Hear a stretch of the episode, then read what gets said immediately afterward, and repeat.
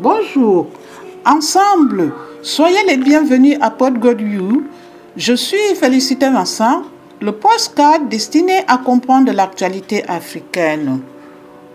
Dans ce numéro, nous allons parler de l'Afrique win-win, c'est-à-dire une Afrique gagnant-gagnant. Quels sont les pays qui bénéficieront économiquement du sommet Loya UE qui s'est déroulé tout récemment en France L'Afrique a une énorme opportunité. La nouvelle stratégie de l'Union européenne pour les matières premières critiques appelle à une diversification des chaînes d'approvisionnement, ouvrant potentiellement un grand marché pour le lithium, le graphite, le cobalt, le nickel et les éléments de terre rares de l'Afrique, sans parler d'autres opportunités d'avenir vert. Pouvons-nous tenir ensemble et parler ensemble? Le président euh, français Emmanuel Macron a affirmé en décembre 2021 qu'il chercherait à reconstruire un nouveau deal économique et financier avec l'Afrique comme priorité parmi ses programmes pour le pays. Avant le sommet qui s'est déroulé euh, le 17 et 18 février 2022, les leaders d'opinion africains ont commencé à réfléchir à la manière d'approfondir cette relation gagnant-gagnant particulière. Chenelu Anoyud, qui est directeur principal de Africa Investment Forum, lors d'une audition publique sur le commerce et la finance africain qui s'est tenue lundi 24 janvier, a appelé un partenariat décisif. Il y a eu beaucoup de discussions et beaucoup de recherches, mais il est maintenant temps d'agir. Et comment faire traduire correctement cette action sur le continent? En regardant très rapidement, clairement, de manière concise, les transactions elles-mêmes, il y en a où? Mais quelles sont exactement les opportunités? En décembre 2021, l'Union africaine a dévoilé l'Union européenne a dévoilé une stratégie d'investissement de 300 milliards d'euros intitulée Global Gateway, qui définit la transition verte et l'accès à l'énergie, la transition numérique, la croissance et l'emploi, ainsi que la paix et la migration comme principaux domaines d'intérêt. Le document de stratégie suggérait que l'Union européenne intensifierait ses offres à ses partenaires avec des investissements majeurs dans le développement des infrastructures dans le monde entier. Nous soutiendrons des investissements intelligents dans des infrastructures de qualité dans le respect des normes sociales et environnementales les plus élevées, conformément aux valeurs et aux normes de l'Union européenne. Voilà leur déclaration. Voici donc la déclaration de la stratégie de God Gateway, qui est un modèle pour la manière dont l'Europe peut établir des liens plus résilients avec le monde. C'est ça qu'a déclaré sa présidence, Madame Ursula von der Leyen, qui est la présidente de la Commission européenne, ainsi que les investissements de plusieurs euh, milliards sont consacrés, entre autres, au renforcement des systèmes de santé, l'éducation, des transitions numériques et des transitions vers le changement climatique en Afrique et dans le monde. Voici la situation dans son ensemble.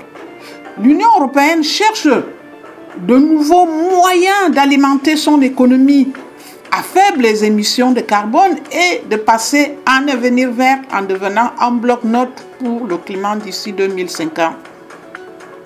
Pour soutenir cette méga transition, il faudra un approvisionnement énorme, diversifié et durable en métaux de terres rares et autres matières premières critiques pour la production et, et, et de l'éolienne de panneaux solaires, de robotique et de voitures électriques en provenance de pays riches en ressources dont beaucoup se trouvent où? En Afrique, bien sûr. Mieux encore, la nouvelle stratégie de l'Union européenne pour les matières premières critiques vise à réduire la dépendance vis-à-vis d'une Asie et en particulier de la Chine, qui domine sa chaîne d'approvisionnement via un plan de diversification qui appelle à s'appuyer euh, visionner auprès d'un plus large éventail d'autres pays africains. Pour conclure des accords commerciaux avec des pays tiers et recourir à la diplomatie économique pour le colbate, le lithium, le graphite naturel et le nickel de classe 1 afin de réduire les risques d'approvisionnement. Peut-on lire en partie dans le rapport de prospective de l'Union européenne intitulé Crystal Ranch Materials and Technology and Sector? Le sentiment est le même pour l'approvisionnement en éléments de terre rares. La direction dans ce segment étant les partenariats et la participation à divers projets d'exploration en cours et futurs à l'échelle mondiale.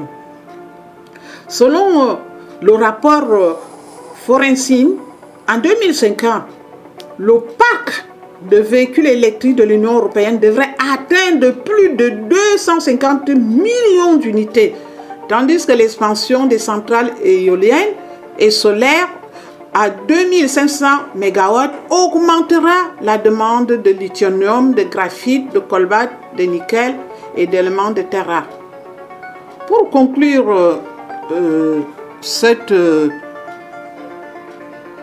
émission de podcast You, je vais vous rappeler ce que ANOU a qualifié les 300 milliards d'euros réservés à la stratégie God Godwin, de début, affirmant que la stratégie aurait besoin de beaucoup plus. Mais c'est quelque chose qui est très excitant pour nous à African Investment Forum parce qu'il trace clairement une voie où nous pouvons avoir un effort de collaboration et nous assurer que les accords sur le continent se concrétisent c'est ce qu'elle a assuré cette économiste nigérienne. Dans le cadre d'un scénario d'émission net nul, le Fonds monétaire international affirme que la demande en plein essor de cuivre, de nickel, de colbate, de lithium, les quatre méthodes de transition énergétique à un seul multiplieraient par 6 leur valeur de production pour atteindre 12,9 milliards de dollars sur deux décennies. Un certain nombre de pays africains riches en ressources, dont la République démocratique du Congo, l'Afrique du Sud, Madagascar, le Zimbabwe et le Botswana, devraient bénéficier du nouveau sommet Union africaine, Union européenne, Union africaine, l'OIE et l'OIA. Par exemple, la République démocratique du Congo représente environ 70% de la production mondiale de colbate et la moitié des réserves mondiales avec une capacité de production estimée à 100 000 tonnes métriques selon Statista.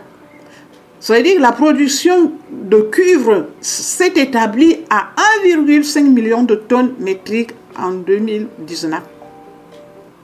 La production de nickel à Madagascar devrait atteindre 9 900 000 tonnes métriques en 2020, alors que la production de lithium au Zimbabwe atteindrait 60 000 tonnes métriques en 2021. Le Botswana le Zimbabwe ont également du nickel, tandis que l'Afrique du Sud a des ressources en cuivre et en lithium. L'Afrique possède également des réserves de ce métal de terre rare, le plus rare, le scandium, il a la capacité d'augmenter la résistance et de réduire le poids des composants des véhicules et commence à apparaître comme l'alliage le plus puissant pour la plupart des moteurs de fabrication de véhicules électriques.